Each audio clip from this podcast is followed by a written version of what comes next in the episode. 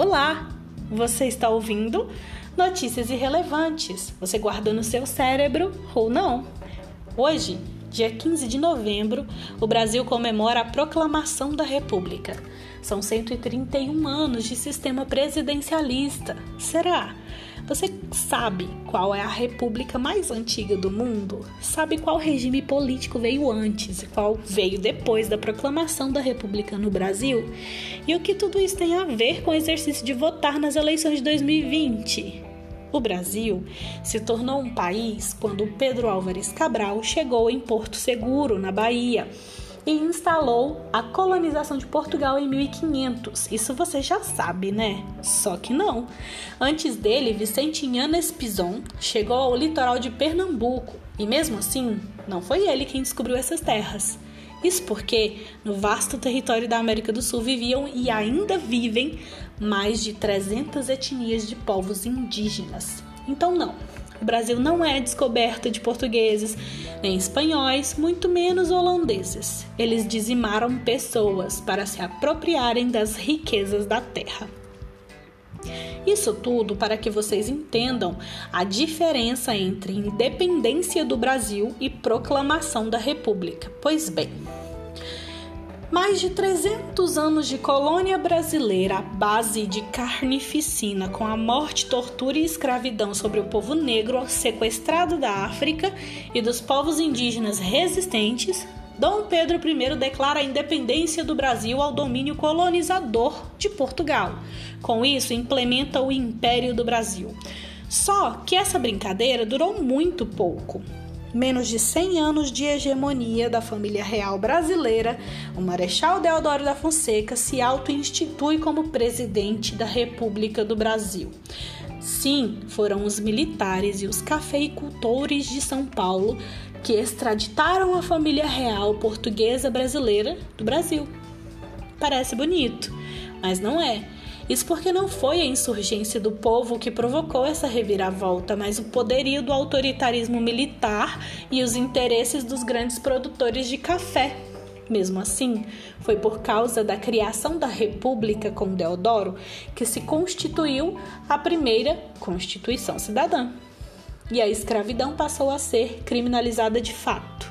Além disso, o direito a escolher os nossos representantes a partir do voto e a candidatura à gestão pública por meio da participação democrática tornou-se possível.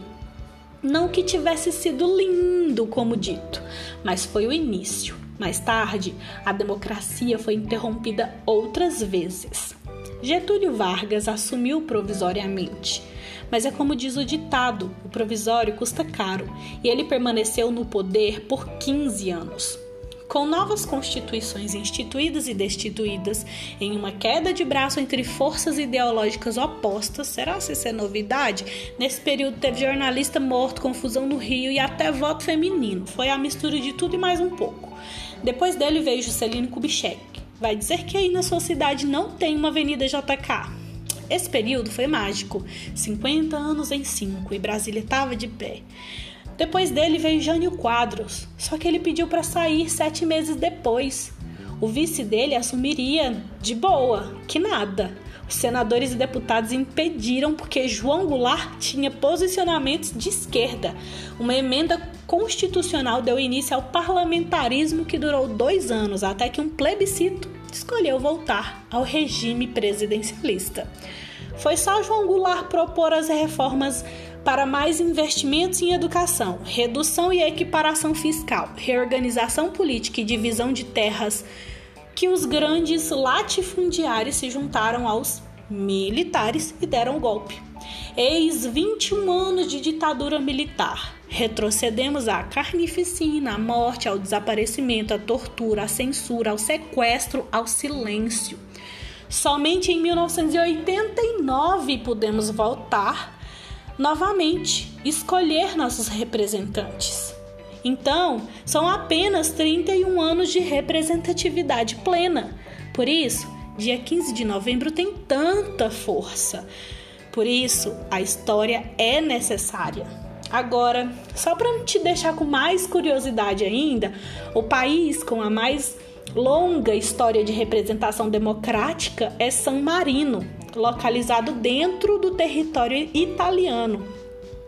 Possui 1719 anos de representação civil democrática. A diferença é que o sistema político deles é constituído por uma diarquia. São duas pessoas trabalhando juntas como representantes e governantes do país. Eu sou Júlia Santana e esse foi mais um Notícias Irrelevantes. Você guarda no seu cérebro ou não?